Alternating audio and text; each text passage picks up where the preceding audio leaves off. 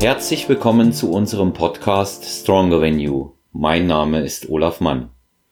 In der heutigen Podcast-Folge begrüße ich Alicia Zanger, Gesamtsiegerin der Bikini-Klasse bei der letzten deutschen Meisterschaft der GNBF 2019 im Herbst in Siegen, Natural Pro-Athletin, erfolgreicher Natural Coach und natürlich heute ein zweites Mal Gast mit vielen Dingen rundherum ums Bodybuilding auch für Frauen, die Ernährung, Wettkampfvorbereitung und wie es sich lebt als leistungsorientierte Sportlerin.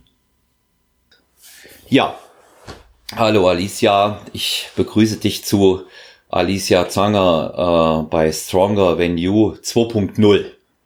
Hallo. Ja. ja. ja.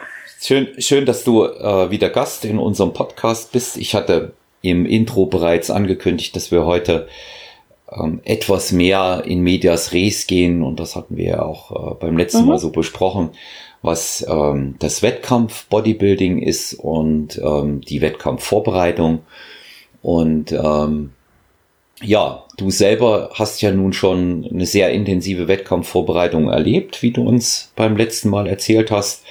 Und ähm, ich frage mal noch, äh, dass unsere Zuhörer sich da auch ein Bild machen können, weil ich das alle Wettkampfathleten auch mal frage. Was war für dich in der Zeit das Allerschwerste? Was würdest du sagen unterm Strich? Oh, dass mein Sozialleben so drunter gelitten hat. Mhm. Ich bin auch ein sehr emotionaler Mensch. Also ah, das ist das werde ich jetzt in der nächsten Prep auch anders machen, aber so Sachen, wenn ich Hunger habe, dann werde ich richtig unangenehm und zickig und was eigentlich total blöd ist, weil man macht es ja, also man hat ja einen Grund, warum das so ist und man sollte da eigentlich vielleicht ein bisschen drüber stehen. Ähm, aber so mein Umfeld hat unter meinen Launen sehr gelitten und man kann halt auch nicht mehr mal irgendwie abends jetzt, keine Ahnung, mit Freundinnen essen gehen oder sowas. Das war halt einfach nicht, weil geht nicht. Also klar schon, aber da müsste man einbüßen, dass man vielleicht nicht die Form bringt, die man gerne hätte und ja, einfach dieses Soziale, das hat mir total gefehlt. Hm das war auch immer dieses mein Programm runtergerattert und wie gesagt, ich habe es mir ausgesucht und ich mache das auch gern, aber diese soziale Komponente, die war echt, ja, das hm. war sowas, wo ich sag, das war am schlimmsten eigentlich. Ja, also das, das verstehe ich. Da, da muss ich dir auch tatsächlich beipflichten. Ich mache es ja nun schon auch einige Jahre länger auch als du und ähm, man, man muss ein bisschen aufpassen, ob Frau oder Mann, dass man sich nicht zu stark isoliert. Mhm. Ja, also es versucht ja. auch irgendwie am äh, Laufen zu halten. Es ist aber auch nicht mehr und man muss eben auch einfach sagen, dass tatsächlich eine harte Bodybuilding-Diät, ob für die äh, Bikini-Klasse oder auch fürs Männer-Bodybuilding, nicht mhm. unbedingt sozial kompatibel ist. Ja, ja Diät das, ist halt Diät. Und ja, da muss genau. man Abstriche machen. Ja, und ähm, da geht's schon los, dass du, wenn du wirklich ins Restaurant gehst, nicht alles essen kannst und gegebenenfalls mhm. einfach mit Einbußen rechnest. Ähm, ein Glas Wein trinken gar nicht geht in einer Vorbereitung, absolut null. Ja, ähm, also bei mir ist mhm. der Alkohol tabu, geht davon aus, bei dir genauso. Und ähm, da wird es, da wird es schon schwierig. Also bei mir ist es tatsächlich immer das Härteste, muss ich wirklich sagen. Ich habe gestern auch ein Gespräch äh, gehabt mit zwei anderen Athleten im Podcast, ähm, die hatten es ähnlich. Ist der Hunger. Bei mir ist es der Hunger selber. Das ja, mit dem sozial isolieren, das krieg ich schon ganz gut hin und da, ja. da habe ich auch, glaube ich, einen Bogen über die Jahre jetzt raus. Aber es ist echt die letzten drei Wochen der Hunger und dann, dann wird diese Laune eben auch bei mir so. Mhm. Und ich habe immer wieder das Beispiel, da, das, da nerven mich die einfachsten Dinge dann. Also Leute, die nicht schnell genug laufen in der Fußgängerzone oder im U-Bahn-Aufgang oder ja. solche Geschichten, ja. Ja, du wirst, bist plötzlich schlimm. völlig genervt, ja. Und, und eigentlich gibt's keinen Grund, ja. Und, äh, nee, ich, überhaupt nicht. also ja, mich haben wirklich die banalsten Sachen genervt, auch wenn ich irgendwie, keine Ahnung, irgendwas hab fallen lassen oder so oder irgendwie, wenn ich ins Fitnessstudio gegangen bin und habe meine Kopfhörer vergessen, der ganze Tag war gelaufen, weil ich ja nochmal zurück musste und dann mein ganzer Plan durcheinander war und natürlich auch Zeit drauf ging und wo ich mir denke, beruhig dich doch mal. Jetzt ist es halt so, aber ja, die Zündschnur war immer kürzer irgendwann. Ja. Ja, also ich gut, aber man man lernt man lernt auch damit. Ich habe es auch äh, schon ja. schon ganz unterschiedlich erlebt. Was ich halt äh, beim letzten Mal gemerkt habe, den Hunger drastischer die Laune ging, Ähm, mhm. Aber ich war zum Schluss wirklich sehr in mich gekehrt auch. Das äh, haben andere auch gesagt. Ähm, der mm, ein Kunde von mir, den ich schon sehr lange trainiere und der das immer miterlebt hat, hat gesagt, du warst diesmal ein bisschen wie Buddha. Da war ich beruhigt. Ja, also lieber, lieber wie Buddha als das HB-Männchen. Ja, ja, das stimmt. Dass sich, dass sich über alles aufregt. Ja, damit wäre eigentlich auch schon gesagt, dass eine Wettkampfvorbereitung inklusive der dazugehörigen Diät kein Spaziergang ist. Und ähm, dass man auch noch mal allen sagen muss, es will gut überlegt sein. Es äh, ja. bedarf eines guten Trainers, einer guten Trainerin. Und ähm, aus diesem Grund ist das keine Sache, schon gar nicht jemanden, der das erste Mal das macht, bei der ich empfehlen würde, macht's allein. Da würde ich immer sagen, nee. holt euch einen Coach oder eine Trainerin dazu. Und du hast ja jetzt auch deine ersten Athletinnen in der Vorbereitung. Aktuell sind es wie viele, die Wettkämpfe machen von deinen Klientinnen? Also eine will einen machen, mhm. aber das ist noch ein bisschen, also ist bei allen noch ein bisschen weiter weg. Ja. Äh, und eine hat sich jetzt auch so rausgestellt, dass es so mal ein größeres Ziel wäre, aber das dauert auch noch ein bisschen. Mhm. Also müssen wir noch ein bisschen drauf hinarbeiten. Ja. Genau. Ja, also für zum Verständnis auch, weil bisher hatten wir das in keiner Folge so ausgebaut. Wenn man eine komplette Wettkampfvorbereitung macht, ich denke, das siehst du ähnlich. Ansonsten widersprich mir sofort, gehört für mich immer die Aufbauphase genauso dazu. Ja, doch. Ja. Und eben auch mit Training und ja. Ernährungsplanung. Wie sieht, ja. wie sieht bei dir eine Aufbauphase aus bei dir selber mit äh, Training und Ernährung? Wie muss man sich das vorstellen? Jemand, der jetzt en Detail darüber noch nichts äh, gehört hat, wie könnte man dem das näher bringen? Mhm. Also ich muss sagen, es war jetzt so mein erster richtiger Aufbau jetzt nach dieser Diät. Ähm, ja, weil ich hatte, wir haben uns ja sehr schnell dafür entschlossen, also was heißt schnell, kurzfristig dafür entschlossen, dass ich das mache. Ähm, und da blieb auch nicht viel Zeit für den Aufbau. Das war alles relativ spontan, dass ich gestartet bin. Ähm, oder geht es um meinen Aufbau oder um den Aufbau von meinen Mädels? Nee, erstmal um deinen. Okay, wir, wir, ja, genau, genau. Nee, nee, ist gut, dass okay, du fragst, gut. ja. Okay. Ja. Ähm, ja, und wie gesagt, ich bin da ja dann in diese Diät und deswegen bin ich auch noch nicht in dieser Form, wo ich sage, okay, da ist man glaube ich nie, dass man sich zufrieden fühlt oder sagt, okay, so ist gut.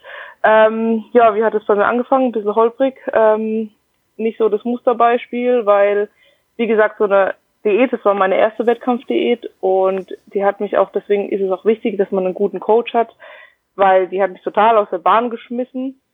Ähm, Plan war ja bei uns eigentlich, okay, Alicia, du kriegst drei Tage, an denen darfst du dich mal machen, was du willst, geh essen, äh, ess, worauf du Bock hast, ähm, weil wenn du es dir jetzt verbietest, wirst du es im Nachhinein eh reinschaufeln. Und so war der Plan, dass ich drei Tage locker habe und danach äh, diäten wir langsam aus. Und nicht, dass ich einfach, also wir müssen ja weg von diesem geringen Körperfettanteil, aber halt Step by Step und nicht, wie ich es gemacht habe, von 0 auf 100. Ganz, Gut, ganz, kurz, ganz kurz, ich, ja. ich gehe mal kurz rein, vergiss bitte nicht das, was du im Anschluss sagen willst, aber das mal kurz ja. aufnehmen. Ganz kurz sagen bitte für die Zuhörer, warum da weg von dem niedrigen Körperfettanteil, wo das doch eigentlich so toll mhm. aussieht. Das fürs Verständnis. Ja, es sieht toll aus, ähm, aber für uns Frauen ist es halt auch, es ist egal, ob Frau oder Mann, es ist einfach nicht gesund. Danke. Weil, wenn man mal so überlegt, man lässt den Körper in dieser Diät eigentlich systematisch verhungern, Stück für Stück. Er kriegt ja immer weniger über einen langen Zeitraum und immer weniger, wie er eigentlich braucht. Und klar sieht das gut aus, aber es ist halt einfach nicht gesund. Es ist nicht gesund für den Hormonhaushalt. Gerade bei Frauen, da können so Sachen wie die Regel kann ausbleiben. Dann Libido ist es auch nicht gut. Es ist halt einfach nicht gesund. Es ist mhm. Punkt aus, es ist nicht gesund. Und klar, zu viel Körperfett ist auch nicht gesund, zu wenig auch nicht, deswegen gutes Mittelmaß. Und deswegen haben wir muss man nach diesem Zustand auch wieder hoch. Ähm, und auch um Muskel aufzubauen. Ich meine, das Auto fährt auch nicht ohne Benzin. Wir müssen halt was reintanken, damit auch was passiert. Und wenn man dann weiter diese Form hält, klar, man kann in der Diät in einem gewissen Maß auch noch Muskulatur aufbauen. Das ist ja auch das Ziel von der Diät, dass man Muskelerhalt und Fettverlust gegenüberstellt. Also, dass wir den größten Muskelerhalt haben und Fettverlust. Wir wollen ja nicht Muskeln abbauen in der Diät. Aber dieses geringe Körperfett ist halt einfach nicht gesund und deswegen muss man da raus. Und deswegen war bei uns der Plan, wie es normal auch typisch ist, dass man Stück für Stück einfach ausdiätet, dass man so lean wie möglich halt auch aufbaut. Ähm, man kann natürlich auch einfach reinschaufeln. Dann nimmt man auch zu und kommt auch aus diesem Zustand wieder raus. Aber um sauber auszubauen, ist es normal, dass man Stück für Stück Kalorien erhöht und dann halt guckt, dass man in den Überschuss kommt, um wie gesagt in diesen Aufbau, in diese Aufbauphase zu kommen und Muskulatur aufzubauen. Hm. Ja, das lief bei uns jetzt nicht so optimal, aber man lernt ja daraus. Ja, das ist, das sind, das sind Dinge, die passieren ähm, allerdings nur einmal. Ja, also ich äh, habe ja nun bei im Männerbodybuilding ist es nicht anders. Ich habe ja das weißt ja auch sowohl Athletinnen als auch Athleten und äh, auch ich selbst äh, immer wieder diese Erfahrung gemacht. Du hast halt die Lust zu essen. Mhm. Das, was du vorher entbehrt hast, hast du riesen Bock drauf. Gestern habe ich mit den beiden anderen äh, Athleten darüber gesprochen, dass du dir schon anfängst, während der Diät eine Liste zu machen, was du alles essen wirst, wenn die Diät zu Ende oh, ist. Ja, ja, oh mein Gott. Ja, und das ist, das ist ja, das ist dann schon auch ein bisschen crazy, ja. Aber das ist der größte nichts, Fehler überhaupt. Absolut, absolut. Und das, das Wichtige, das Wichtige ist eben einfach, wirklich die Reißleine zu ziehen. Ich sag immer zu meinen Athletinnen und Athleten und auch zu mir selber, du musst die gleiche Stärke, wie du sie beim Hungern hattest, mhm. auch entwickeln, um dich ein bisschen einzubremsen dann wieder beim Essen. Mhm. Ja. Und da kommen wir eigentlich auch gleich zum nächsten Punkt. Warum wollen wir nicht dieses schnelle und extreme nach oben fressen, sag ich mal. Viel Gewicht drauf, warum brauchen wir das nicht? Das ist auch ganz wichtig. Das ist für Frauen wie für Männer dasselbe, ne? Ja. ja. Und ähm, das ist, das ist dieses, dieser leane Aufbau ist eben wirklich ähm, auch nur dann möglich, wenn ich äh, mich schon in der Aufbauphase auf eine möglichst saubere Ernährung, natürlich mehr konzentriere. Du hast diesen schönen Vergleich mit Benzin, Auto und Motor gefunden. Aber der Wagen fährt eben auch am allerbesten, wenn ja. er den besten Brennstoff bekommt. Ja, ja. Gut, wie ging es dann weiter? Ja, ähm, wie gesagt, bei mir ist es halt ein bisschen, das nervt mich auch, weil ich fand einfach, wenn ich jetzt zurück überlege, die Diät war einfach viel einfacher wie das danach, weil ich wusste, okay, ist eigentlich blöd, weil im Aufbau weißt du ja auch, für was du es machst, aber in der Diät war es so, okay, ich will da hoch, ich will das Ding reißen, ich muss alles geben, scheißegal, dann hungere ich jetzt halt. Das war irgendwie viel einfacher wie das danach, weil dann war ich so, so, okay, und was jetzt? Jetzt kann ich wieder essen, ich krieg mehr zu essen. Ich hätte mich auch einfach an meinen Plan halten sollen können. Ähm, wie gesagt, bei mir, ich bin auch ganz ehrlich und offen mit, ähm, hat es überhaupt nicht funktioniert. Ich glaube, ich habe oh, ich habe immer mal so probiert zu tracken, dann habe ich wieder verkackt, dann habe ich wieder probiert. Tobi war irgendwann auch so, Alicia, was machst du eigentlich? ähm, hat mich ja aber versucht zu unterstützen und mir halt auch gesagt, dass es einfach denk, als wäre es die Diät. Du, es ist nichts anderes. Track dein Essen, geh ins Training. Du hast halt einfach nur mehr zu essen jetzt. Und ja, bei mir hat es ein bisschen gedauert, so zwei, drei Monate, bis ich mich wirklich eingependelt habe. Weil ich muss auch sagen, ich hatte weder Sättigungs- noch Hungergefühl. Das war richtig schlimm. Das war entweder, also nee, ich hatte nur Hunger oder ich war vollgestopft. Aber ich hatte kein Sättigungsgefühl. Und das war so schlimm für mich, weil ich einfach nicht wusste, wie ich damit umgehen soll. Und ah, deswegen ist es bei mir so ein bisschen eskaliert und deswegen hat das auch nicht so geklappt mit diesem Lean aufbauen. Ich meine, ja, ich sehe jetzt nicht katastrophal aus. ähm, aber ja, eigentlich hätte man Stück für Stück langsam die Kalorien alle jede Woche oder alle zwei Wochen um 100 Kalorien erhöhen sollen und daraus, aber das war bei mir halt nicht so der Fall. Ähm, wie gesagt, irgendwann hat es sich eingependelt und dann haben wir uns halt irgendwo festgesetzt und ja, jetzt läuft es ganz gut. Das Training läuft auch, man merkt es halt auch mehr Essen, man hat viel mehr Kraft im Training, es macht viel mehr Spaß wieder und man sieht auch, dass sich was verändert. Klar ist ja. wieder mehr Fett drauf, aber so ist es halt, aber man sieht ja trotzdem, dass sich da was tut.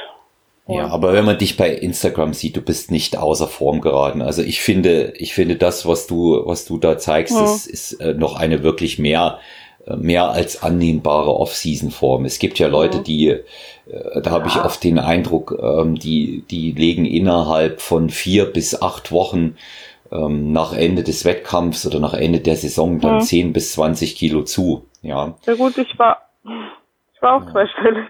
Okay. Sorry, ich hab's auch geschafft.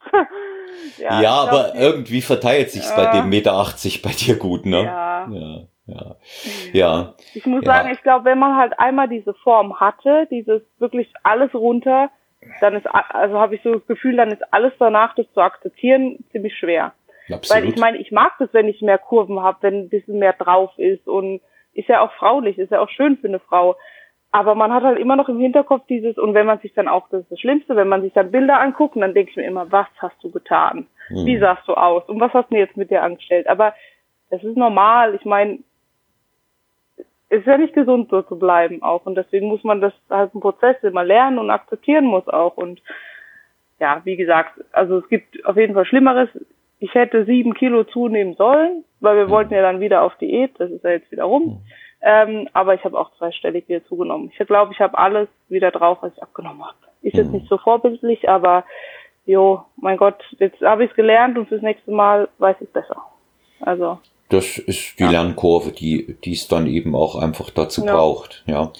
Was äh, würdest du jetzt als Coach einschätzen und jemand, der einfach äh, bei einem Wettkampf nach einer sehr anstrengenden Diät und natürlich auch das Training immer dazu ähm, eine Bombenform hingelegt hat, wie weit drüber sollte eine Frau über ihrem angestrebten Wettkampfgewicht liegen, was die Kilos angeht? Was würdest du sagen?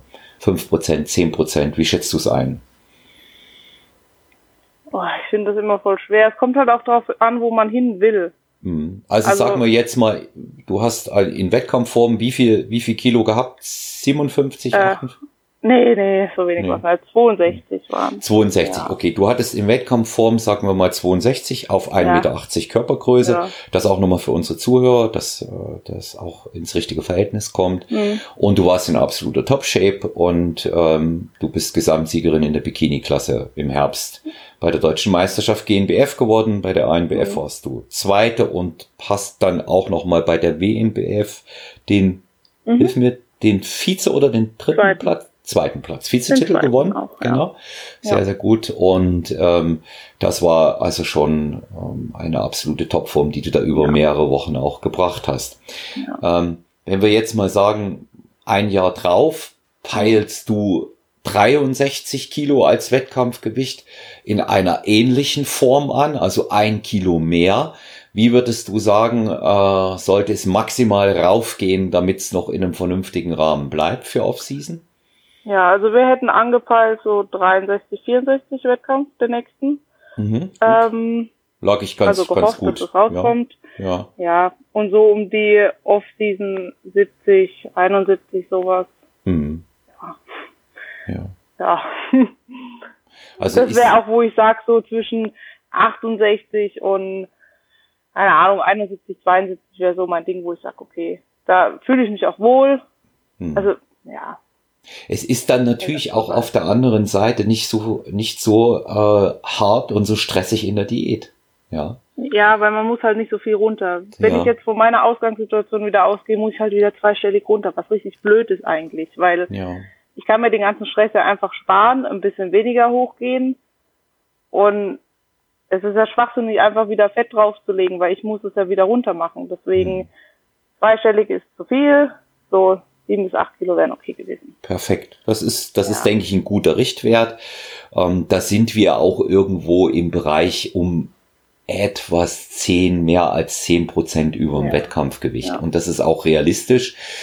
Das ist auch, sind wir ehrlich, als Coach brauchst du auch off-season eine annehmbare Form. Ja, mhm. du bist selbst dein wichtigstes Marketing-Tool. Entsprechend musst ja. du aussehen. Also ich sag mal, ganz außer Form geraten ist sicherlich ein Luxus, den sich ein Personal Trainer nicht leisten darf. Ja? ja. Man kann das auch, was sag ich mal. Auf Dauer. Hm. Ja. Bitte, ja. Hm. Ziemlich, was auf Dauer auch ein bisschen anstrengend ist, muss ich wirklich sagen, dieses immer jedem gerecht werden und halt auch, klar, das ist der Sport, wir leben davon und wir leben halt von unserem Aussehen so. Aber manchmal geht's mir auf den Sack.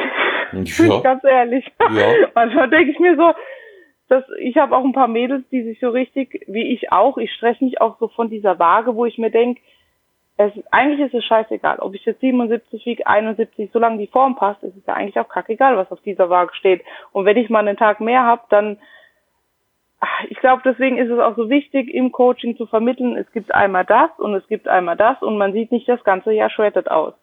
Das, das muss man, glaube ich, auch im Coaching vermitteln. Das ist ja. einfach, man sieht auch aus wie ein normaler Mensch und vielleicht gucken dich auch manche Leute an und denken mir so, hä, warum stand sie auf der Bühne? Was ist mit der?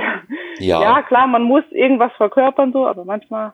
Wobei, ja, da bin ich wobei, so, ich denke halt einfach, Alicia, dass es einen Unterschied mhm. gibt zwischen äh, Wettkampfform und guter Off-Season-Form ja. und total außer Form. Ja, ja, ja klar. Das, das, ja. das ist, das ist eben, das ist eben auch etwas. Äh, guck's bei den, guck's bei den Jungs an, bei den Männern. Wie oft hast du das, dass die Männer sich 15, 20 Kilo hochfuttern, mhm. ja, um es dann runterzubringen und am Ende nur, mhm. was heißt nur ein Kilo pro Jahr natural ist sehr viel, das wissen wir, mhm. ja. Und äh, um das am Ende dann äh, übrig zu behalten, wohl in dem Wissen, dass es 10 oder 12 Kilo mehr auch getan hätten. Mhm. Ja? ja? Und deswegen habe ich beispielsweise für meine männlichen Athleten, für alle, ähm, so ein Gewichtslimit festgelegt. Okay. Über das es nicht drüber geht. Ja, mhm. ich habe ähm, der ähm, mein Vorzeigeathlet, äh, einer deiner Vorzeigeathleten, aber der, der am meisten leidet und kämpft immer, ähm, Arthur Neumann, der hiermit gegrüßt sei, mhm. Smurf Arthur ähm, bei Instagram, ähm, der hat heute sein Höchstgewicht erreicht. Das schreibt er auch, das haben wir vereinbart. Wenn wir das haben, da wird an der Qualität gearbeitet und da wird nicht drüber mhm. gegangen. Er ist jetzt ja. zu seinem Gewicht in der Männerathletik, was er zuletzt hatte, liegt er so zwischen 12 und 13 Kilo und das ist einfach genug. Es ist einfach genug, weil alles, was dann noch dazu kommt, bringt nicht Qualität und auch nicht mhm. wirklich Muskulatur.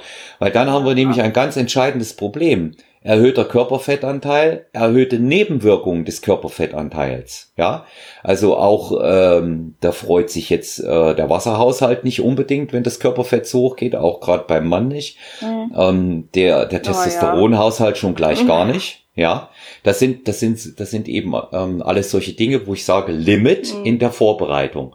Anderer Athlet von mir, den du auch in Österreich äh, gesehen hast, auch in Deutschland, der Robert, mhm. ähm, der super trocken gewesen ist. Ähm, da haben wir auch die Bremse ziehen müssen. Der hat selber gesagt, du, es geht nicht mehr. Ich bin froh, dass ich jetzt wieder bei dir im Coaching drin bin. Er ist seit äh, mhm. knapp zwei oder drei Wochen wieder da und haben wir gesagt, du bist jetzt äh, 17 Kilo drüber. Das heißt für dich erstmal fünf Kilo runter. Ja, also du siehst, es gibt diesen Fall auch bei den Männern. Ja, und das passiert dir garantiert nur einmal. Das wirst du sehen schon Allein deshalb nicht, weil du beim nächsten Mal nicht wieder so viel Arbeit haben willst damit. Ja, also Leiden mag ja schön sein, aber ich will mich nicht mehr da so kaputt machen. Komme jetzt mal kurz auf mich selbst, weil altersbedingt in der Gruppe mhm. jetzt über 40, 45 ist es noch mal eine ganz andere Geschichte. Da sagen ähm, solche Athleten auch wie unser Präsident Berend Breitenstein oder auch Herr Dr. Andreas Müller, die ich auch im Podcast schon hatte, da sehen sie nicht viel Sinn mehr als fünf, sechs Kilo rüber zu gehen. Und das mache ich genauso. Ja, da ist einfach, da leidet einfach auch die Qualität. Es gibt solche Geschichten auch dann noch dazu, die, das Gewebe bildet sich nicht mehr, das Hautgewebe bildet sich nicht einfach mehr so zurück. Mhm. Und an solche Dinge muss man einfach denken, wenn man ja. Bühnenathlet ist. Ja. Ja. Das ist, das ist wichtig, das im Auge zu behalten. Ja, jetzt kam zu der Ernährung natürlich neues Training, neuer Trainingsplan ähm, für mhm. die Zuhörer. Alicia Zanger hat Bock schwer zu trainieren und ich kann euch sagen, die trainiert richtig schwer. Und ähm, es ist immer ein Vergnügen, deine Trainingsvideos zu sehen. Ich mag auch das Erfrischende, wenn du, wenn du da was so in die Kamera sagst, wenn du über, über Coaching oder Ernährung berichtest, aber mhm. ich gucke deine Trainingsvideos wahnsinnig gern, weil das ist total authentisch. Ähm, da habe ich immer so ein bisschen ähm, das Gefühl, das ist, äh, das ist so richtige, richtige quälende Oldschool-Bude. Hört sich auch von den Geräuschen immer so an wie bei mir und bei meinen Leuten. Ja, da fühle ich ja. mich wohl, da bin ich zu Hause. ähm, das ist einfach klasse. Ja, und ähm, erzähl mal drüber. Du hebst schwere Gewichte. Was machst du für Übungen, wenn du in der Aufbauphase bist? Was sind die Übungen, die dir viel bringen? Ja, gut, schwer ist relativ. Also also ja, ich würde schon sagen, ich schwer, trainiere schwerer als so manche Mädels, aber ich könnte auch noch schwerer trainieren, als ich jetzt trainiere. Ähm, gut, es weicht gar nicht so viel ab wie von der Diät. Ähm, was machen wir alles? Wir machen, ich habe eigentlich gar nicht so viel Grundübung drin, muss ich jetzt sagen. Ähm, ich habe jetzt auch nicht so, wie man denken könnte, okay, Bikini-Klasse, die machen jetzt nur Bauch, Beine, Po hier. Äh, Oder ein bisschen Beinstrecker. Ne? Ja, ja, ich habe auch keine Isolationsübung für den Glut drin, also sowas habe ich gar nicht. Ähm, ich habe meinen RDL drin, da ist er dabei. Ähm, einmal, einmal kurz übersetzen bitte für die Zuhörer, genau. die die Abkürzung nicht kennen. Sag bitte. Romanian Deadlift. Genau, danke. genau. Ähm, und sonst halt so Sachen wie Hackenschmidt ähm, ja. oder Hecksquat. Da Bell Squat, Beinpresse. Wir haben halt gesehen, das war das Gute, nach dem Wettkampf oder am Wettkampf hat man halt gesehen, okay, alles unten, was sind die Schwachstellen? Und bei mir sind es auf jeden Fall die Oberschenkel. Ich habe viel zu wenig Schultern. Mein Lat ist auch viel zu klein, also so Sachen. Ich habe viele Sachen für den Lat drin. Ich habe ganz viel Schulter drin. Aktuell habe ich ja nur Pull und Beine. Hm. Also großes Volumen für Rücken und ja, Beine, wie gesagt, und Schulter. Und da weicht das gar nicht so viel ab wie von der Diät, jetzt muss ich sagen. Ja. Ja. Das ist, sollte, also, sollte auch so sein, ja. Also für die, für ja. die äh, Leute, die denken, dass dann die Diät äh, so verläuft, dass man nur noch ein bisschen Cardio-Training macht und ähm, ja. Alicia oder andere Athleten dann ausweichen und nehmen dann die rosa 1,5 Kilo handeln. Ähm, das so ist es nicht. Es geht genauso weiter. Man will ja ähm, diesen Prozess ähm, dieses des Muskelaufbaus beziehungsweise das Einbremsen des Muskelverlusts so lange wie möglich aufhalten. Ja, das will man es so lange wie möglich haben und das ist das ist einfach ein ganz wichtiger Punkt. Also hier in einer Sache widerspreche ich dir mal, wenn du sagst, so schwer mhm. trainierst du nicht. Ich widerspreche dir da doch, wenn ich sehe, wie du beispielsweise äh, gestrecktes Kreuzheben mit den äh, Kurzhandeln machst. Ähm, mhm. Toll, sieht toll aus. Und du hast auch die notwendige Griffkraft offensichtlich dafür. Ja, ich hab, ich arbeite mit Zughilfen. ja, ja. Ja, ich weißt du, warum ich keine Zughilfen nehme? weil meine Hände zu klein mhm. sind, dann auch noch um die rumzugreifen okay. und so mhm. war ich eigentlich immer gezwungen, mich mhm. darauf zu verlassen, dass das irgend, irgendwie klappt. Ja. ja. ich muss halt sagen, ohne Zughilfen würde ich das Gewicht wahrscheinlich nicht bewegen können mhm. und das ist halt einfach so eine Sache, die mich limitiert und deswegen, klar, wenn es jetzt darum geht, bei uns geht es ja nicht drum, ja, wir wollen auch stärker werden und wir müssen auch jedes Mal einen neuen Reiz setzen, aber ich bin jetzt kein Powerlifter oder also ich muss jetzt diese Griffkraft jetzt nicht trainieren, ich muss da drin nicht stark werden in dem Sinne, weil für mich ist es einfach wichtig beim Heben dann, dass ich diesen limitierten Faktor rausnehme und dass ich mich wirklich auf die Zielmuskulatur konzentrieren kann, die ich brauche, also auf meine Rückseite. Und das ist halt so ein Faktor, der mich einfach limitiert und deswegen arbeite ich auch mit Zughilfen. Ähm, sonst, wie gesagt, wüsste ich nicht, ob ich das Gewicht in dem Rahmen bewegen könnte. Hm. Und auch bei allen Zugsachen, wo ich schwer gehe, nehme ich sie auch dazu. Also ist es kein Muss, das kann jeder machen, wie er will, aber ist ja. so bei mir zum Beispiel. Ja, ja. ja das ist, wenn es funktioniert, wird das nicht ändern. Das, was funktioniert, wird einfach gemacht und beibehalten. Weil du es angesprochen hast, wir sind keine Powerlifter, trainieren aber ab und zu mal. Wie würdest du es als Coach und als Athletin einschätzen? Welche Bedeutung hat der Faktor Kraft? Ja gut, wir müssen ja, also um den Muskel, um neue Reize zu setzen, müssen wir irgendwo Progression erzielen. Ob es jetzt die Wiederholung mehr ist oder die 2,5 Kilo, die wir steigern die Woche. Auch wir müssen stärker werden, klar, und stark trainieren. Ich meine, wenn jetzt jeder, also irgendwas läuft da schief, wenn ich jede Woche, keine Ahnung, mit, also ich 40 Kilo Split Squats mache und das jede Woche, dann habe ich ja keinen neuen Reiz gesetzt und immer die gleiche Wiederholungszahl. Dann brauche ich mich auch nicht wundern, dass sich nichts tut, weil ich brauche ja Progression, um mich auch weiterzuentwickeln. Ja. Und deswegen, wie gesagt, müssen wir uns auch steigern, auch schwer trainieren oder halt progressiv trainieren. Ja. Ja, und so gebe ich das meinen Mädels auch weiter. Deswegen, die haben bei mir auch die Videoanalyse und dann gucke ich auch immer rein. Weil ich merke es ja auch bei mir selber, wenn ich einen Satz mache, dann denke ich mir so, boah, im Satz denke ich so, boah, nee, da geht gar nichts mehr, ich bin fertig. Und dann gucke ich mir das an und denke mir so, Alisa, da wären noch drei drin gewesen. Und das sind halt einfach drei Wiederholungen, die ich verschenke, die einfach wichtig sind. Ja, und so ja. mache ich es bei meinen Mädels auch und gucke auch ja. drauf, ja.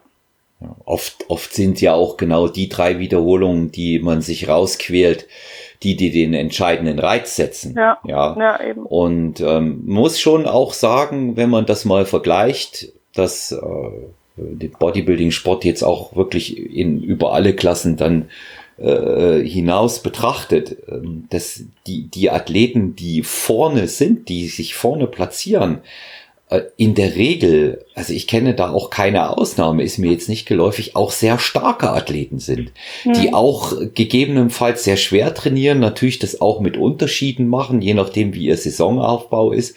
Aber bei allen Athletinnen und Athleten siehst du schwere Grundübungen mit drin. Vielleicht nicht das gesamte Repertoire, ja, ja aber sie sind in irgendeiner Form definitiv dabei. Also auch bei ja. mir noch, auch wenn ich sage, jetzt in, in meiner Altersgruppe macht es einfach aus Erfahrung nicht mehr so viel Sinn, bis zum Versagen oder darüber hinaus zu gehen, weil das nicht der richtige Reiz ist bei jemandem, mhm. der über 50 ist. Da spielt schon Intensität, Volumen auch äh, und vor allen Dingen bei den Isolationsübungen die größere Rolle. Ja, mhm. lass uns nochmal zu diesem Thema Progression zurückkommen. Du hast das gerade sehr schön erklärt. Du hast also einmal gesagt, man kann es unterschiedlich erzielen.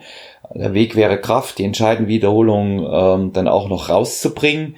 Ähm, wie könnte man noch Progression erzielen für äh, die, die Zuhörer, die sich jetzt an dem Bereich hier erstmal rantasten, was Krafttraining, Bodybuilding-Training angeht? Was gibt's doch für Möglichkeiten? Abgesehen vom Gewichtesteigern, ja, genau. Ja, einfach, dass ich mich auch in der Wiederholungszahl steigere. Wenn ich jetzt zum Beispiel einen Satz Beinpresse habe und ich habe ich habe ja nicht immer jede Woche die Wiederholung, also ich habe ja keine Wiederholungszahl im, äh, in meinem Plan stehen, wo jetzt neun steht, sondern neun bis, zum Beispiel neun bis elf. Und wenn ich jetzt nicht das Gewicht erhöhen kann, gucke ich halt, dass ich, okay, diese Woche habe ich neun geschafft, nächste Woche schaffe ich zehn. Dann hätte ich auch Progression erzielt. Ja, also auch, auch eine, eine weitere Möglichkeit. Es gibt viele, ja. viele Möglichkeiten der, der Skalierung da auch im Training, ja, was man machen kann. Ja. Und ähm, ja, in dem Zusammenhang, weil wir auch ähm, Zuhörer haben, die sich mit der Materie auch schon auskennen, äh, setzt du bei dir im Training Intensitätstechniken ein? Kommen die? Mhm. Ja, wir haben auch. Ja. Ich habe einmal Restpause, Intro-Rest, ähm, dann auch, dass ich zum Beispiel ähm, eine Übung anfange und jetzt da die Wiederholungszahl höher ist und ich im Satz das Gewicht halt steigere, dass ich jetzt bei der Schulterpresse zum Beispiel, also die habe ich jetzt nicht mehr drin, die hatte ich mal drin, hm. dass ich anfange mit 15, das Gewicht halt so wähle, dass ich diese 15 schaffe und dann 15 bis 7 Wiederholungen habe. Heißt, 15 im nächsten Satz schaffe ich vielleicht noch 10, weil ich das Gewicht so erhöht habe und dann im nächsten Satz erhöhe ich wieder und gehe auf 7. Ähm, Supersätze, genau, also Sachen. Hm. Tja, das ist gut so anschaulich gemacht. Ihr orientiert euch sehr stark am, äh, meine ich, am Starting String gell, bei euch. Mhm. Und mhm. gutes Konzept finde ich auch. Es gibt ganz unterschiedliche Intensitätstechniken. Ich arbeite sehr, sehr gerne bei mir selbst äh, mit Dropsets bei Athleten auch, äh, mhm. die, die jünger sind mit Restpausen setzen oder gegebenenfalls auch mal ja. ähm, mit sogenannten Widowmakers. Ja, also mit diesen Witwenmachern, speziell im Beintraining, wirklich auch ähm, harte Kniebeuge mit acht bis zehn Wiederholungen ausgeführt mhm. und im mhm. letzten Satz das Gewicht halbiert und sofort im Anschluss 20 Wiederholungen, einfach auch um ein starkes äh, Brennen ein, eine starke mhm. äh, Blutzirkulation zu erzeugen. Ja. Da gibt es, da gibt es eine, eine ganze Menge Sachen, was man, was man da auch machen kann. Und da fließen ja wirklich sogenannte Oldschool und auch neue Trainingserkenntnisse mhm. mit ein. Wenn man sieht, äh, wie du trainierst, weil ich ja auch dein äh, Coach kenne. Ähm, das sind natürlich also auch äh, alles sehr wissenschaftlich basierte und intelligente Trainingstechniken, ja. die ihr da verwendet und ähm, ja. die einzusetzen, was modern ist, das äh, zeitigt ja auch Erfolg. Das sieht man einfach bei dir. Ja. Ja, jetzt bist du äh, mit dem Training so weit, äh, dass du sagst, du bist äh, in der Wettkampfvorbereitung drin, du hältst so lange wie möglich schweres Gewicht. Thema Cardio haben wir schon mal angesprochen. Ich spreche es jetzt hier aber auch nochmal an, weil ich mhm. denke, es ist wichtig, dass man es einordnen kann. Ähm, du bist äh, eher auf der Seite der äh, Schrittzählerfraktion, glaube ich, ne? Ja. ja, also ich hatte, man muss ja verstehen, man hat zwei Stellschrauben in der Diät. Entweder man kürzt das Essen runter oder man ja. muss sich halt einfach mehr bewegen.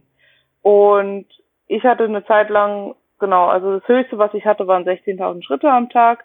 Ähm, ich hatte fast kein Cardio. Ich glaube, die letzten drei Wochen hatte ich mal maximal eine halbe Stunde Stairmaster die Woche. Aber das war's dann auch. Also das meiste ging einfach über Alltagsaktivität, wenn wir gesehen haben, okay, Essen wollen wir jetzt nicht weiter kürzen, bewegt sich halt mehr.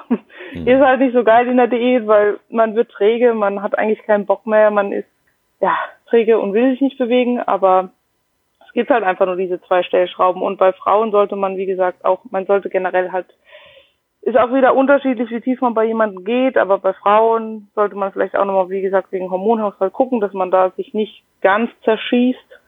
Und ja, deswegen Cardio ist halt auch, würde ich jetzt sagen, zum Beispiel für Büroleute, die jetzt, die können keine 16, ich kann zum Beispiel, also jetzt könnte ich keine 16.000 mehr machen. Also ich könnte schon, aber dann würde ich halt irgendwie nachts um 12 noch rumrennen. Dann ist die Frage, okay, wie sinnvoll ist das? weil du musst auch noch schlafen, weil regenerieren solltest du nämlich auch irgendwann noch.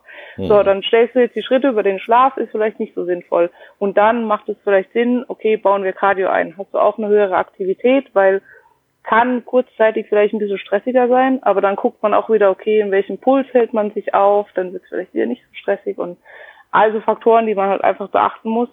Und das ist ja das Schöne am Coaching, es ist einfach individuell. Also jemand, der jetzt, ich hatte auch schon jemanden, die 20.000 Schritte am Tag rumgerannt, also so ohne irgendwie einfach durch ihren Job und so jemanden würde ich kein Cardio mehr reinmachen, weil die hat genug Steps so. Hm.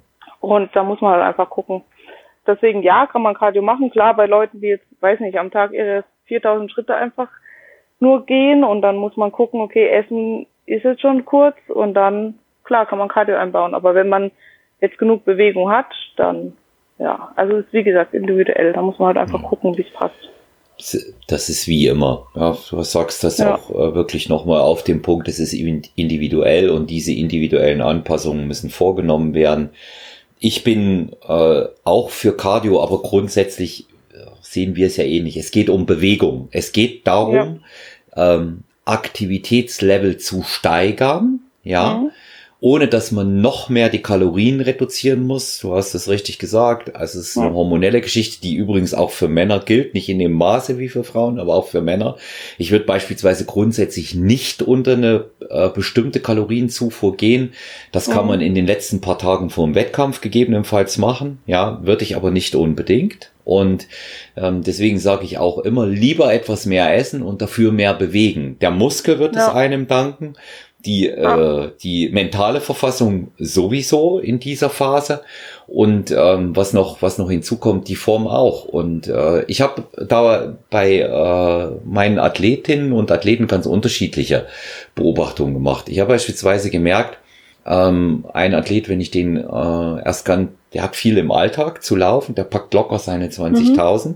Und wir haben eigentlich die letzten vier Wochen nur noch ein bisschen Cardio dazu gemacht, um das letzte bisschen rauszuholen. Mhm. Und so hatte, haben wir es äh, gegenüber dem Vorjahr tatsächlich geschafft, dass dann Kilo mehr auch am Ende wirklich hängen geblieben ist an Muskulatur bei noch besserer und ansprechenderer Härte. Mhm. Okay. Ja, und ähm, das, wie gesagt, man muss sich denjenigen oder diejenige dann genau anschauen. Ich selber mache von jeher viel Cardio. Ich mag das auch, das muss ich sagen. Ich mag jetzt nicht unbedingt das Laufen, was ich in den letzten Wochen machen musste, bedingt durch den Lockdown. Um, ähm, aber für mhm. mich gehört Minimum auch Off-Season drei bis viermal Cardio in der Woche mit 30 bis 40 Minuten dazu, weil ich mich dann einfach leistungsfähiger fühle. Ähm, habe okay. auch den Eindruck, dass es mir mit zunehmendem Alter, das hat mir auch der, der Dr. Andreas Müller jetzt bestätigt im Podcast, er sagt auch, er braucht das auch mehr, er fühlt sich da wohler und ähm, so, so den Eindruck, hm. den habe ich auch. Ja, ich, ja.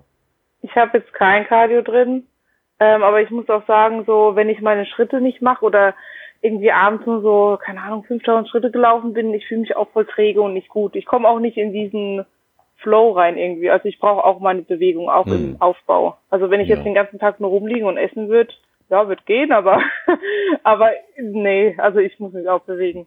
Ja. Ähm, ob das jetzt Cardio sein muss, ja, ich glaube, das ist auch wieder individuell. Also manchmal mache ich es auch gern, manchmal würde ich auch einfach mal durch die Gegend rennen.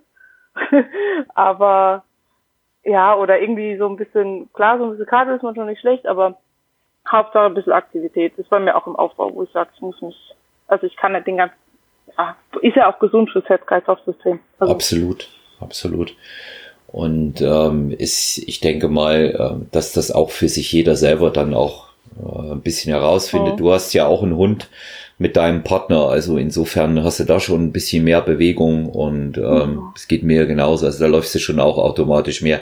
Mhm. Ich muss, ich muss dazu sagen, ähm, ich muss mich schon wirklich selbst anstrengen, um unter 10.000 Schritte am Tag zu bleiben. Das ist eigentlich bei mir normal. Da mache ich aber jetzt nicht mhm. bewusst sehr viel.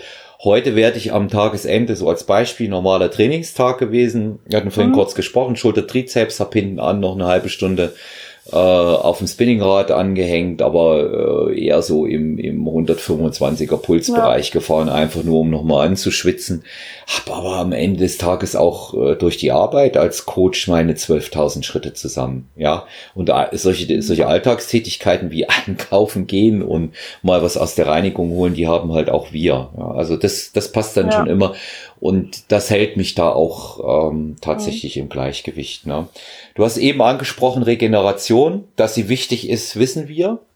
Mhm. Und ähm, wie, wie, plan, wie planst du das für dich oder planst du es überhaupt? Ob das, das glaube ich, da ist ja äh, kein großer Unterschied zwischen Aufbau und, und nee. Wettkampfphase. Es sollte ja, ja, immer da sein. Ja. Ja, also im Wettkampf habe ich mich geweigert. also ich habe es trotzdem gemacht, aber da war so, da kam so der erste Deload und ich so, bitte, was soll ich machen? Vier Tage nicht trainieren? Ich habe Tobi so angeguckt, ich habe so, bist, bist du irre? ich bin auf Wettkampfvorbereitung, ich kann doch jetzt nicht trainieren. Ähm, aber ist einfach wichtig und jetzt im Aufbau merke ich halt auch einfach, wenn ich so sechs Wochen am Stück, also was heißt am Stück, meine vier Trainingstage die Woche, sechs Wochen lang durch habe, ah, ich bin durch. Ich brauche das auch. Also mittlerweile schreie ich auch danach, dass ich sage, okay, komm, ich merke, ich steigere mich im Training nicht mehr ich merke, ich habe schon so bisschen nicht mehr so Bock aufs Training und mache eher so, was nicht gut ist, weil ich dann so auf Anfang Larifari zu machen und das ist nicht gut. Und das sind alles so Anzeichen, wo ich sage, okay, ich schlafe schlecht, ähm, ich bin müde, ich habe Kopfschmerzen oder ich bin halt einfach so ein bisschen träge und es läuft nicht mehr so, wie es laufen soll. Und dann merke ich, okay, Alicia, jetzt ist gut, jetzt machen wir wieder ein paar Tage Pause und dann geht's wieder los. Und das ist nicht schlecht, weil es hilft ja auch wirklich, aber damals war ich so, so hä, kann doch jetzt nicht nichts machen, ich muss doch jetzt hier Gas geben und so. Aber immer Vollgas ist halt nicht die richtige Lösung. Ja. Als zu mir mein, mein erster Coach gesagt hat, äh, Pause, haben wir mhm. noch nicht Deload oder, oder, oder Rest Days gesagt, mhm. da sagt er immer Pause, habe ich gesagt Pause, damit kenne ich mich nicht aus, habe ich noch nie was gehört davon. Ja. Und ich wollte es dann auch einfach nicht machen und der hat dann gesagt, nee, du machst jetzt. Ja. ja ich ist auch ein, ja, man sieht ja meistens auch besser aus nach der Pause. Das ja, kommt ja noch dazu. Ja. Ich habe ihn ganz entsetzt angeguckt. Ich so, das kann doch jetzt nicht dein Ernst sein. Und dann schraubt er mir auch noch die Schritte runter und ich so, okay, jetzt bist du völlig wahnsinnig. Ich kann doch ja. nicht. Aber mittlerweile, ich mache es genauso bei meinen Mädels. Ich sehe es auch, wenn die dann mal nur 8000 Schritte machen, dann geht's Gewicht fast ein Kilo runter. Ja, Stress, Wasser raus. Also, ja. Also mittlerweile verstehe ich auch, dass das alles Sinn macht und es bringt ja auch nicht, den Körper permanent unter dieser Spannung zu halten. Jetzt ob Diät oder Aufbau. Und gerade vielleicht im Aufbau, wenn man jetzt eh schwerer trainiert, man braucht einfach die Zeit, weil der, man regeneriert nicht im Training, sondern danach. Und der Muskel wächst und nicht im Training, sondern danach. Und deswegen ist es halt auch einfach wichtig, da so ein bisschen runterzufahren und sich auch mal, weil auch gerade so Faktoren wie ich kann mich nicht mehr steigern, ja toll. Dann ist es vielleicht wichtig, dass wir mal eine Pause machen. Ja. Ja. Ja, und das ist, das, das, was wir machen, ist ja Leistungssport. Ja, mhm. das darf man auch nicht unterschätzen. Das ja. ist ja, äh, wir sind Amateure, beziehungsweise du ja jetzt, jetzt Profi, aber du hast halt auch trotzdem einen Hauptjob, auch als Pro-Athletin, ja. Mhm, und ja. Ähm, ja. De deswegen trainieren wir aber trotzdem wie Vollprofis, ja. Und äh, das, der Aufwand, den wir auch dafür betreiben. Regeneration auf der einen Seite natürlich die Pausen, auf der anderen Seite aber auch der Schlaf. Hast gerade den Schlaf auch kurz ab mhm. angesprochen. Mit oh, ja. Schlafen gehört eben auch elementar zur Regeneration dazu, mhm. zur ständigen. Und ähm, welche Bedeutung misst du Schlaf und, und Schlafhygiene bei? Ach, das ist eine Katastrophe. Hm. ähm, ich muss sagen, in der, also ich bin jemand, ich bin auch, wenn ich ins Bett gehe, fängt mein Kopf an zu rattern. Und das ist richtig schlimm. Also es war früher noch schlimmer, dass ich wirklich, ich habe Stunden gebraucht, bis ich eingeschlafen bin. Ich bin nachts fünfmal aufgewacht und in der Diät wurde es halt immer schlimmer, weil dann machst du, wirst du halt nachts mal wach und hast Hunger. Ähm, da kann man das vielleicht auch nicht ganz so klar, man kann das nicht so steuern, man kann, was ich jetzt mir auch abgewöhnen will, ist dieses Handy vorm Schlafen gehen. Einfach mal so Sachen, ich merke auch, wenn ich einfach lese oder gucke, dass ich runterfahre, schlafe ich auch viel besser, wie wenn ich dauernd in diese Dattelkiste gucke. Und man sollte, klar, man sollte jetzt nicht da das super Thema draus machen. Bei meinen Mädels auch, die jetzt zum Beispiel, ja, ist der Schlaf noch gut? Wenn ich da sehe, die schlafen im Schnitt sieben bis acht Stunden, dann alles okay. Man muss jetzt auch nicht die Hyperwissenschaftler draus machen. Aber es ist auf jeden Fall wichtig. Und man sollte eine gewisse Schlafhygiene haben und einen gewissen Rhythmus. Wäre vielleicht auch wichtig, dass man das sagt, okay, zehn gehe ich ins Bett, ob ich jetzt schlafe oder nicht, aber ich bereite mich schon mal darauf vor, dass ich schlafen gehe. Und also Sachen, dass man da wie in seinem Training auch einfach eine Routine findet und das genauso pflegt wie Essen und Training, weil es ist wichtig, es trägt dazu bei und das wird, glaube ich, auch in vielen Fällen einfach vernachlässigt. Ich habe auch immer gesagt, ja, Schlaf brauche ich nicht. Drei Stunden passt, vier Stunden, ich bin jung. Ja, aber irgendwann wird es hier zum Verhängnis. Also hm.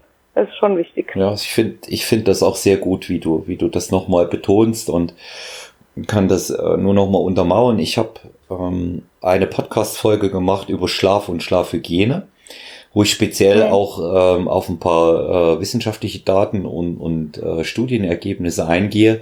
Unter anderem habe ich da äh, bei meiner Recherche mit ähm, einer äh, Münchner Psychologin und äh, Psychotherapeutin äh, gesprochen und sie hat mir auch erklärt, hast du jetzt auch wirklich äh, ganz toll gesagt an der Stelle, sieben, acht Stunden, das ist in Ordnung. Und es gibt auch Leute, die mit weniger Schlaf auskommen und es gibt Leute, die mehr Schlaf brauchen. Aber eine mhm. gewisse Schlafhygiene, die sollte man einhalten, hast du ja auch gerade gesagt. Und sie sagt vor allen Dingen, man sollte sich selber kennen, was man für ein Typ ist. Ist man der Typ ja. Morgen oder der Typ Nachtmensch? Das ist sehr wichtig, das spielt mhm. eine große Rolle. Also ich beispielsweise bin eher der Morgenmensch, ich stehe früh auf, klar schlafe ich auch gern mal aus, aber richtig ausschlafen heißt für mich halb acht mhm. oder acht, das war's dann. Ja. ja.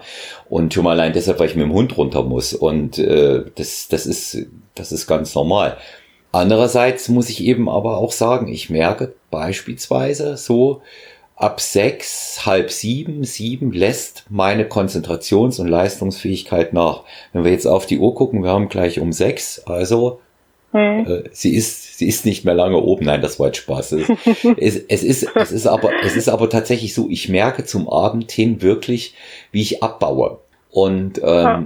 da, da äh, gibt es eine ganz interessante Anekdote. Ähm, ein amerikanischer Podcaster, der Joko Willing, ein ehemaliger Navy SEAL spricht auch darüber. Und der hat auch so einen extrem disziplinierten Tagesablauf mit vier Uhr morgens aufstehen, ähm, halb zehn ins Bett gehen. Ja, und wenn du dann guckst, der mhm. hat sechseinhalb Stunden, aber die reichen ja. dem, weil die sind von guter Qualität. Und das ist auch das, was mir die Münchner Psychologin Nicole Livon da nochmal bestätigt hat. Schlafqualität, die bemisst sich nicht an ja. der Stundenanzahl, sondern an diesen REM-Schlafphasen.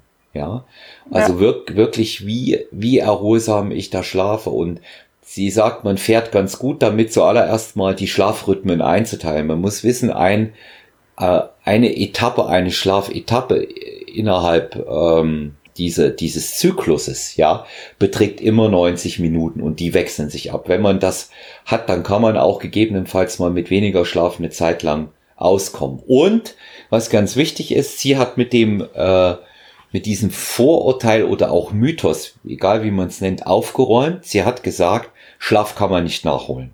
Das geht nicht. Ja, du okay. kannst dich nur mehr ausruhen, aber du kannst ihn nicht nachholen. Das mhm. geht nicht. Ja, sie sagt, allein bei dem Versuch wird man scheitern. Wie soll man denn das nachholen, was weg ist? Das geht nicht. Ja, ja das Und, sagt mein äh, Freund auch immer. ja. Weil ja. er ist auch so jemand, der braucht seine neun Stunden, der sagt auch, wir müssen jetzt ins Bett, es geht sonst, hätte ich für morgen geredet, ich komme jetzt raus und ich bin noch so, ich so, krieg's noch so sechs Stunden, ja, ist okay, komme ich noch so rum. Aber ich merke halt auch, wenn ich jetzt, ich bin ja durch meinen Job gezwungen sozusagen, also was ist gezwungen, aber ich muss halt aufstehen um die Uhrzeit. Hm. Und wenn ich merke, dass ich abends nicht rechtzeitig ins Bett gehe und das eine ganze Woche lang mache, ich bin am Wochenende im Arsch. Ja, ich bin klar. einfach Matsch und da bringt es mir auch nichts, wenn ich mich dann nochmal am Wochenende sonntags vier Stunden hinlege. Ich kann das nicht mehr aufholen so. Und Nein. ja, das merke ich auch. Das ist schon. Ja. das ist auch immer so ein bisschen ein Pokern, das geht noch und das geht noch. Als ich äh, noch so, so jung war wie du, da war das auch so. Da, hatte, da, da verkraftet man das natürlich auch besser. Aber ich halte mich jetzt so an, an so einen Zeitrahmen, äh, zu dem ich ins Bett gehe. Das ist immer so ein Zeitraum, eine halbe Stunde.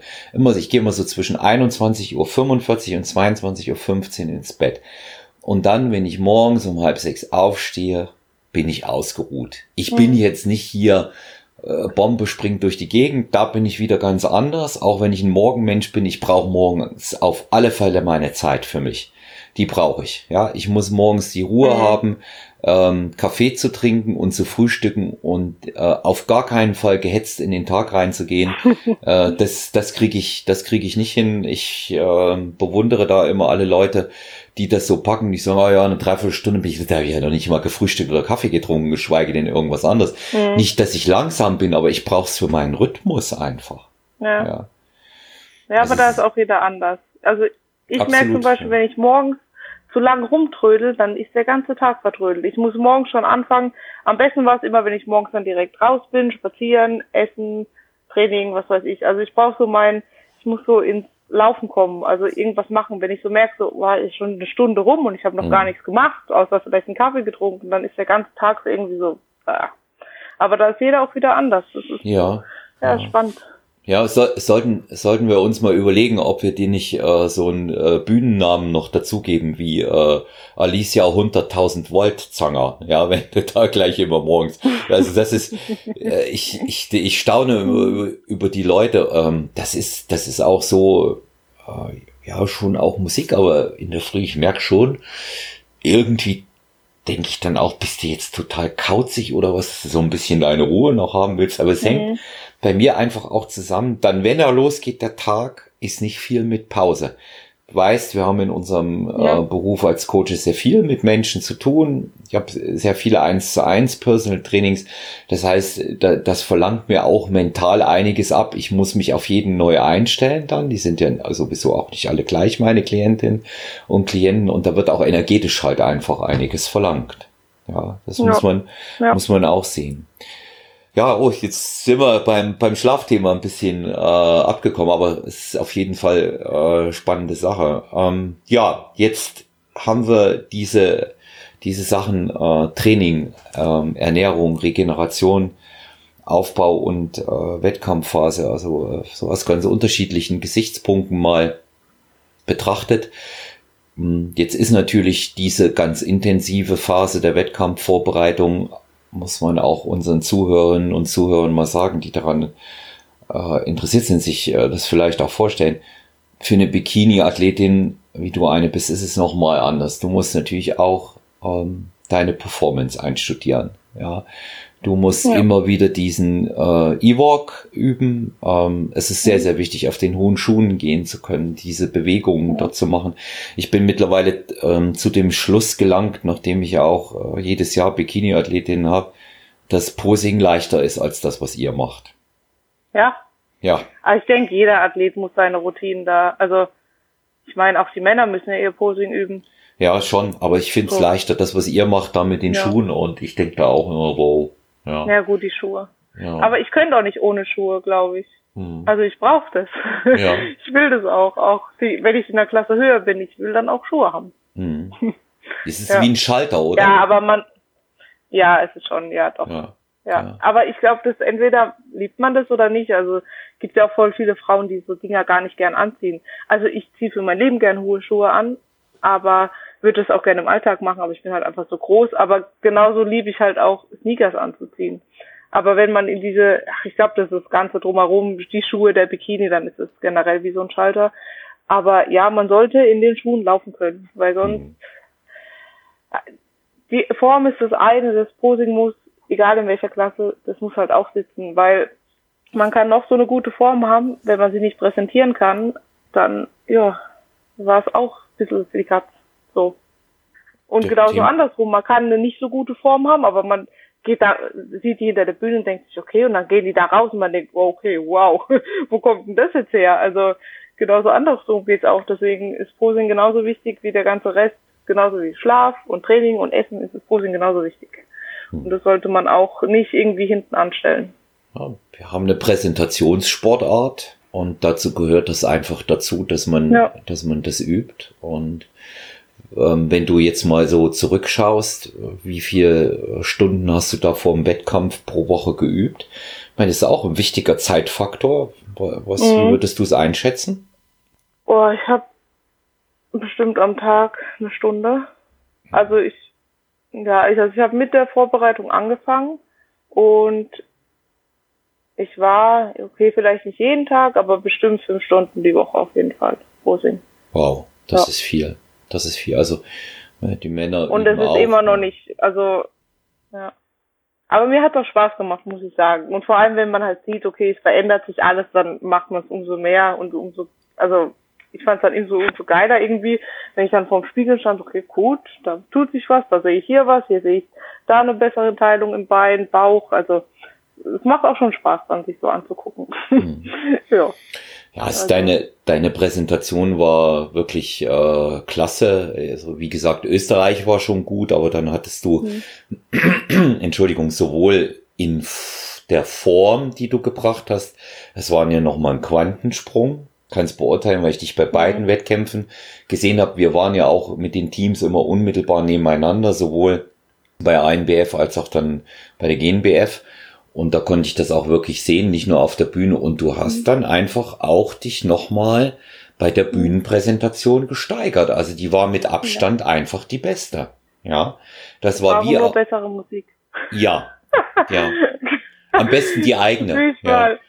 Mhm. Ja, das will ich mal einlegen. Also das hätte ich auch gern, dass in der Bikini-Klasse, dass man seine Musik wählen kann. Weil das war bei mir auch, ich habe daheim geübt, dann habe ich Beyoncé angemacht oder sonst was und dann war es richtig geil und dann, ich meine, um Gottes Willen, und dann komme ich ja auf die GmbF. Also ist ja jetzt nicht böse gemeint. Mhm. Aber dann kam da wieder so Fahrstuhlmusik. das kann doch jetzt nicht wahr sein. Mensch. Ja. ja. Also das, das könnte ja, vielleicht noch so ein bisschen es läuft, es läuft ja immer das, es läuft ja immer dasselbe. Ich sehe da, ich sehe da auch bei den Frauen, ähm, die jetzt keine Posing-Kür im klassischen Sinne machen, mhm. wie in der, in der Athletik oder im Frauen-Bodybuilding, die sehe ich da schon auch ein bisschen im Nachteil, ja. Also sowohl mhm. äh, die Figurklasse als auch Bikini.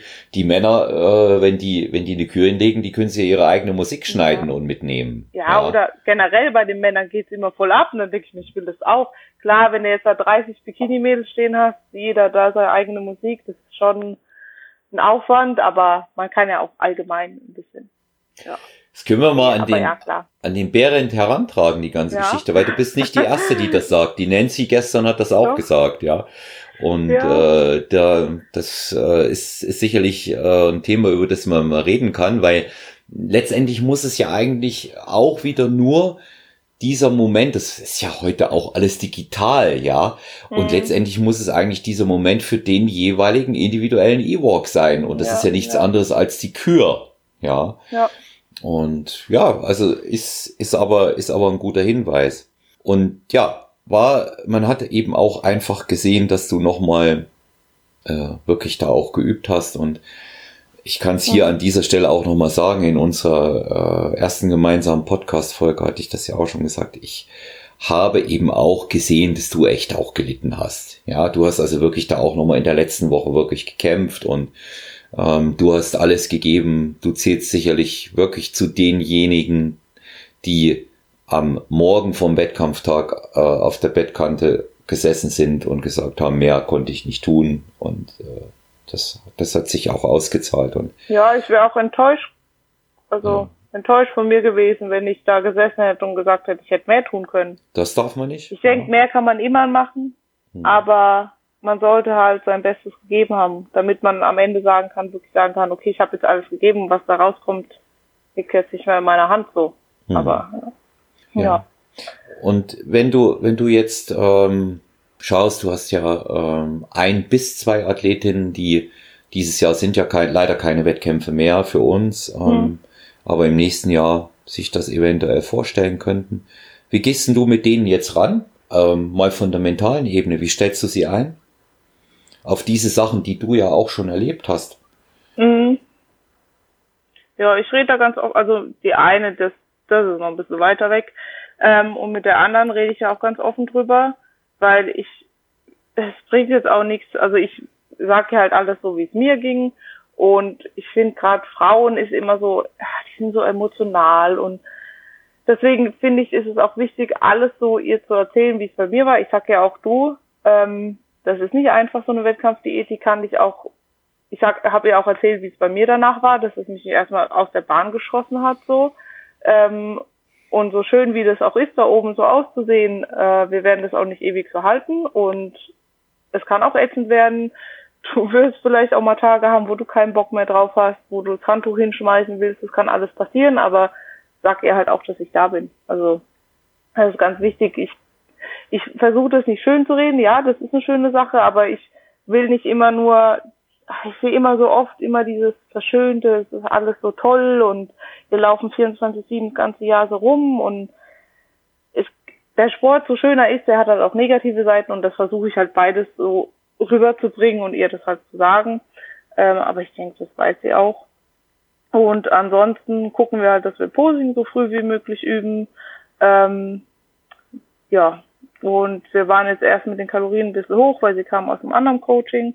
Ähm, und da war sie halt auch ziemlich platt und es ging auch nichts mehr so. Und dann haben wir gesagt, okay, wir machen jetzt einfach mal einen Cut, ähm, weil sie auch ziemlich tief mit den Kalorien waren und es ist auch nichts mehr passiert.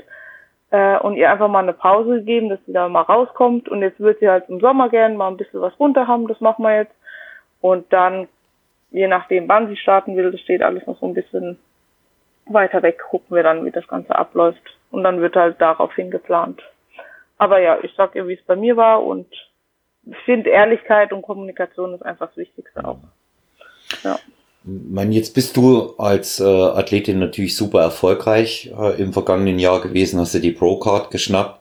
Jetzt kommt jemand, ähm, der da äh, rein startet. Natürlich gehst du auch als Coach ran, wie ich auch willst mit ihm oder mit ihr das Beste dann jeweils erreichen. Ja. Und ähm, legst du deinen eigenen Maßstab an dabei? Oder, oder äh, sagst du wirklich, ich muss mich jetzt mal ein bisschen da downgraden und nicht von mir ausgehen? Wie machst du's? Nee, also ich kann ja auch nicht von mir ausgehen, weil hm. jeder ist ja auch anders so. Ähm, klar will ich, dass sie ihr Bestes gibt in dem Sinne, so wie ich halt auch. Aber ich denke, jeder, der da hoch will, tut es auch. Ähm, aber ich werde jetzt nicht meine Maßstäbe aufdrücken so. Hm. Ich glaube, da muss, ja. Ja, also ich äh, bin, bin da auch schon äh, ganz bei dir, dass, äh, hm. dass man da auch vorsichtig sein sollte damit. Ja. Ja. Ja, ja und äh, ich will auch hm. Sorry.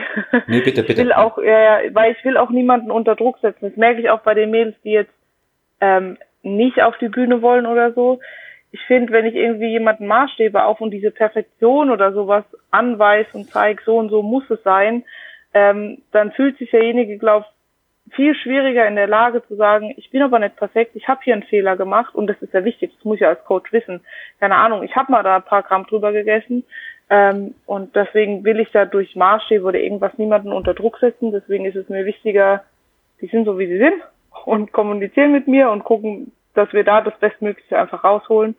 Und vergleichen finde ich eh auch immer so ein bisschen in dem Sport. Jeder ist, wie er ist. Und ach, vergleichen kann man sich ja, glaube ich, auch gar nicht so. Da mhm. verliert man dann eher. ja, ja, es ist, es sollte schon auch sein, sein äh, Individualismus da auch äh, einmal beibehalten. Ja. Und zum anderen ist jeder für sich ja auch toll. Ja.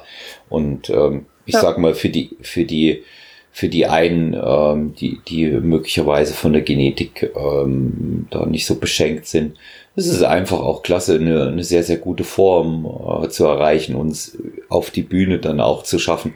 Ähm, jeder hat ganz unterschiedliche Motive, warum er dahin will. Die einen wollen überhaupt sehen, ob sie mal so eine Form packen. Die anderen wollen mhm. tatsächlich mal wirklich auf die Bühne kommen mit einer guten Form, das mit der Bühne ausprobieren. Ich hatte auch schon Leute äh, dabei gehabt, die gesagt haben, zuallererst mal mache ich, weil ich hinterher sehr gute Fotos haben will. Letztendlich sind die, sind die Motive, warum es einer macht, Egal. Mhm. Hauptsache, er zieht's durch. Ja, das finde ich am allerwichtigsten. Ja. Hauptsache, er zieht's durch ähm, auf der Basis seiner, seiner Möglichkeiten, die er hat. Ja. Ähm, ich möchte, ich möchte mal noch zu einem speziellen Punkt kommen. Ähm, da, das hatten wir schon in, in einem der Vorgespräche auch mal gesagt. Ähm, den habe ich mir jetzt auch mal zum Schluss extra aufgehoben, weil ich wichtig finde, da mal auch mit dem ein oder anderen Mythos aufzuräumen. Ich frage dich ganz frei raus, hältst du Supplemente für Wunderdinge? Wenn ja, welche sind äh, unentbehrlich?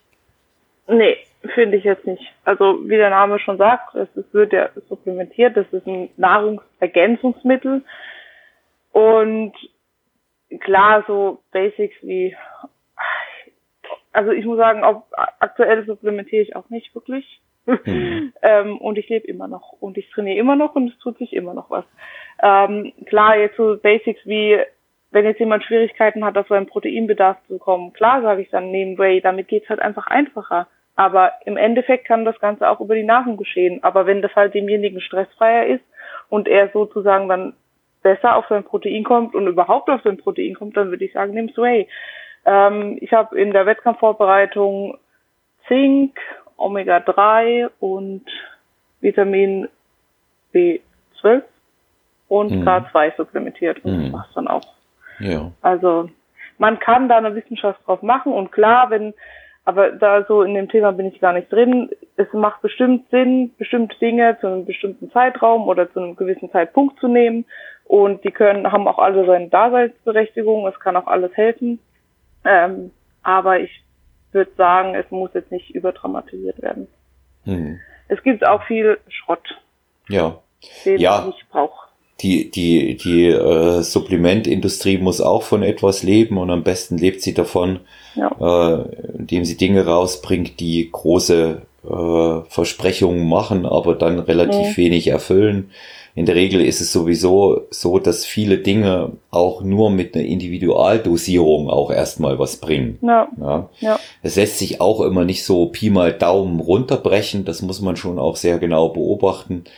Ich halte es ähnlich. Bei mir gibt es einen gewissen Grundstock, den ich als äh, Immunboost das ganze Jahr nehme. Ja. Da gehört Zink, Vitamin C dazu, Omega-3 sowieso, weil man einfach nicht genug äh, ja. Omega-3 ansonsten bekommt. Ja, das, ja. ja und ich mache auch äh, gar kein äh, großes Theater, was irgendwelche Booster fürs Training angeht.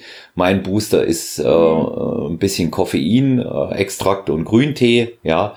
Und äh, ja, seit, da muss man ja, wenn man es verträgt, ne? ne? Ja. Also ich muss sagen, ich habe in der Vorbereitung gar keine Booster genommen, weil ich auch immer gemerkt habe, das schlägt auch nicht an. Ähm, mein Freund hat ja ein Nahrungsergänzungsmittelgeschäft und mhm.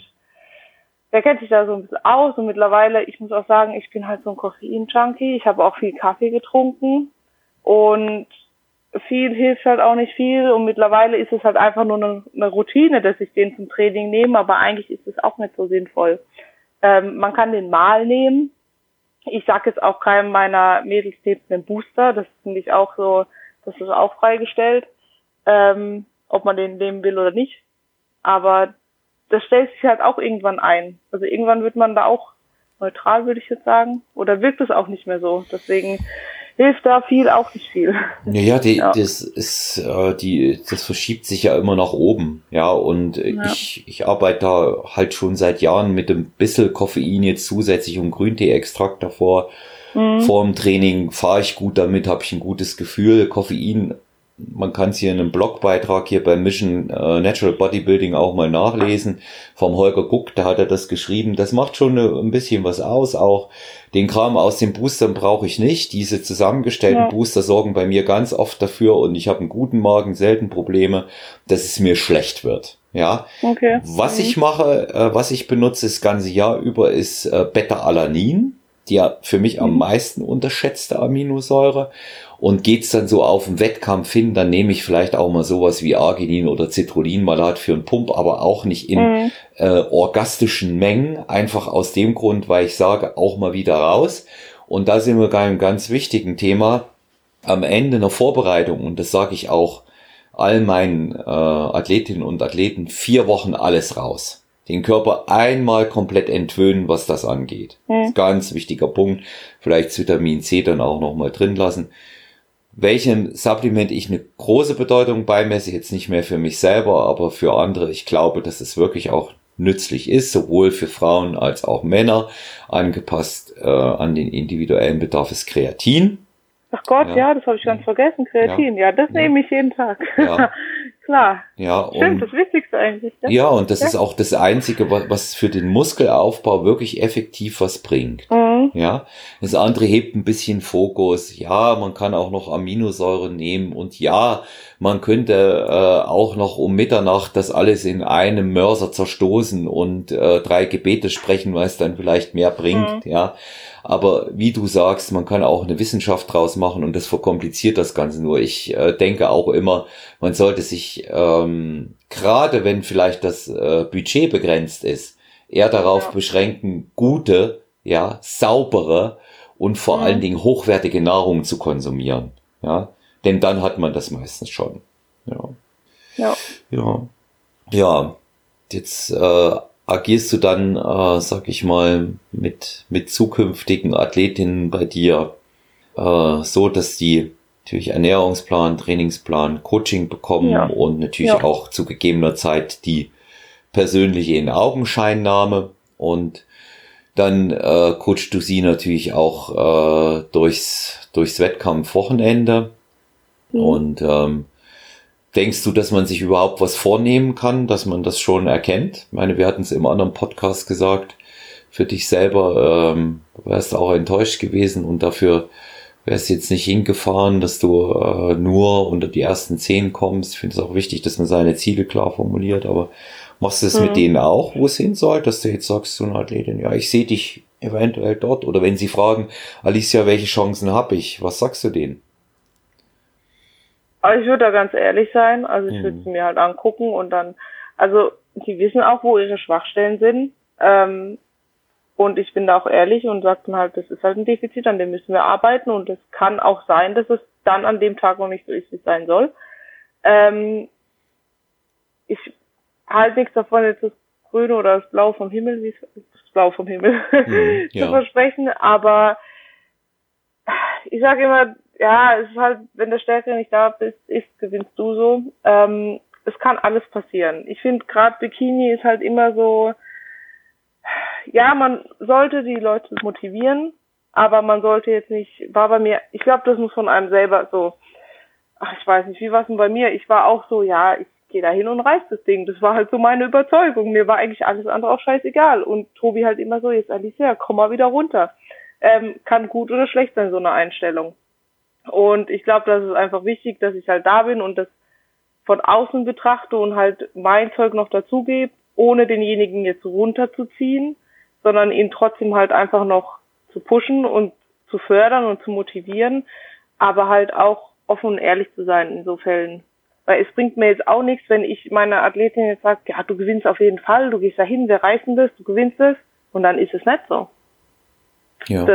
Deswegen, ja.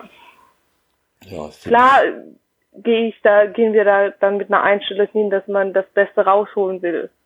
Ob das jetzt Platz drei, Platz fünf, ist es ja egal. Sie soll erstmal für sich das Beste rausholen und da oben stehen und sagen können, ich bin zufrieden mit mir, ich habe für mich das Beste getan. Und was dann alles kommt, ist Bonus. Mhm. Weil es geht nicht darum, da oben Erster zu werden. Klar wollen wir alle gewinnen, aber da oben steht man eine halbe Stunde. Es ist wichtig, dass man dieses halbe Jahr gut meistert und stolz auf sich ist und mhm. da das Beste rausholt und jeden Tag sein Bestes gibt und sagt, ja, ich hab's gepackt. Ich glaube, das ist wichtiger wie jede Medaille oder sonst was da oben. Ja. Ja, fast, fast schon, fast schon ein Schlusswort, ein gutes, ja. Das ist einfach, der, der Weg ist das Ziel, ja. ja. Ähm, wenn du dich entschieden hast dafür, liebe Athletin, lieber Athlet, geh den Weg, zieh's durch, zeig, dass du es kannst, zeig's mhm. vor allen Dingen dir und mach es nicht für andere. Das ist ja. das, was ja. ich meinen äh, Athleten auf den Weg mitgebe. Ich sage auch immer, wenn die Form passt und du ähm, sehr gut vorbereitet bist, alles gegeben hast, kann an einem Wettkampftag alles passieren. Aber ja. wir haben auch schon Sachen erlebt, dass Leute mit einer Topform oben standen und die Elimination Round nicht überstanden haben. Ja, Solche Dinge passieren ja. auch. Da darf man sich in unserem Sport nicht beschweren. Habe ich Eben, gestern mit, mit ja, das ist das ist dieser Sport mit Nancy und Carsten Ferbers hier, die die Gebietsrepräsentanten für unsere GNBF Nordrhein-Westfalen gesprochen. Das kann dir immer passieren. Dem dem mhm. diesem Modus unterwirfst du dich aber in dem Moment, wo du beginnst, solche Wettkämpfe für dich zu planen, weil unterm Strich, ja. Alicia, es bleibt ein Schönheitswettbewerb. Ja. ja. Was, was anderes ist ja. es nicht. Auch, auch für die Männer. Ja. ja es, es gibt keine Weite. Habe ich auch äh, schon ein paar Mal gesagt. Auch der Leo Pippinger hier von Expertan hat so passend gesagt. Du erzielst keine Weite, du schießt keine Tore und du hebst keine mhm. Gewichte. Vielleicht davor, aber nicht auf der Bühne. Und hinter der ja. Bühne interessiert auch niemanden und auf der Bühne schon gleich gar nicht, wie viel hast du gedrückt oder gezogen. Ja. Ja, das, überhaupt nicht. Ja, gar nicht. Das ja. juckt nur, wie du aussiehst. Ja, das ist, ist egal. Ja, das ist das, was zählt. Ja, ich möchte, ich möchte auch hier äh, nochmal ähm, dir äh, den, den Raum geben, dass du über ähm, die Erreichbarkeit für dein Coaching sprechen kannst. Wo können dich denn äh, Klientinnen äh, erreichen? Wie kann man äh, Alicia Zanger buchen? Wie kommt man mit dir in Kontakt? Sag das bitte gerne nochmal. Mhm. Also über meinen Instagram-Account. Genau, Alicia Zanger einfach eingeben, dann kommt man da schon direkt drauf. Dann mir einfach eine Nachricht schreiben, ähm, wenn man Interesse hat. Dann kommen wir erstmal ins Gespräch. Ich habe jetzt auch Skype-Calls eingeführt, weil ich halt auch, also die ist, ist, ist ein Online-Coaching. Ähm, klar, wenn jetzt jemand ums Eck wohnt, dann sieht man den auch mal persönlich. Aber ich habe Leute aus Luxemburg, ich habe aus Österreich Leute und da kann ich nicht mal so hinfahren. Ähm, deswegen, wenn Interesse besteht, einfach anschreiben, dann haben wir ein Gespräch. Wir können auch gern skypen und alles oder telefonieren. Ähm, und dann geht es Schritt für Schritt weiter. Und dann merkt man auch, okay, es kann ja auch mal sein, dass man sich gar nicht sympathisch ist. Das gibt's ja auch, weil es ist, man muss sich als Coach und Klient ja auch verstehen, weil auch wenn wir nur nur Coach sind, wir sind mehr als Coaches. Also ich erzähle Tobi Sachen, das ist auch wie mein Freund so mein Coach. Und deswegen ist es auch wichtig, dass man sich da eine gewisse Sympathie hat. Und deswegen, wie gesagt, wer Interesse hat und Lust hat, an seinem Ziel zu arbeiten oder mit mir zu arbeiten, ähm, ist herzlich willkommen und dann gerade über mein Insta mich anschreiben und dann geht's weiter. Mhm.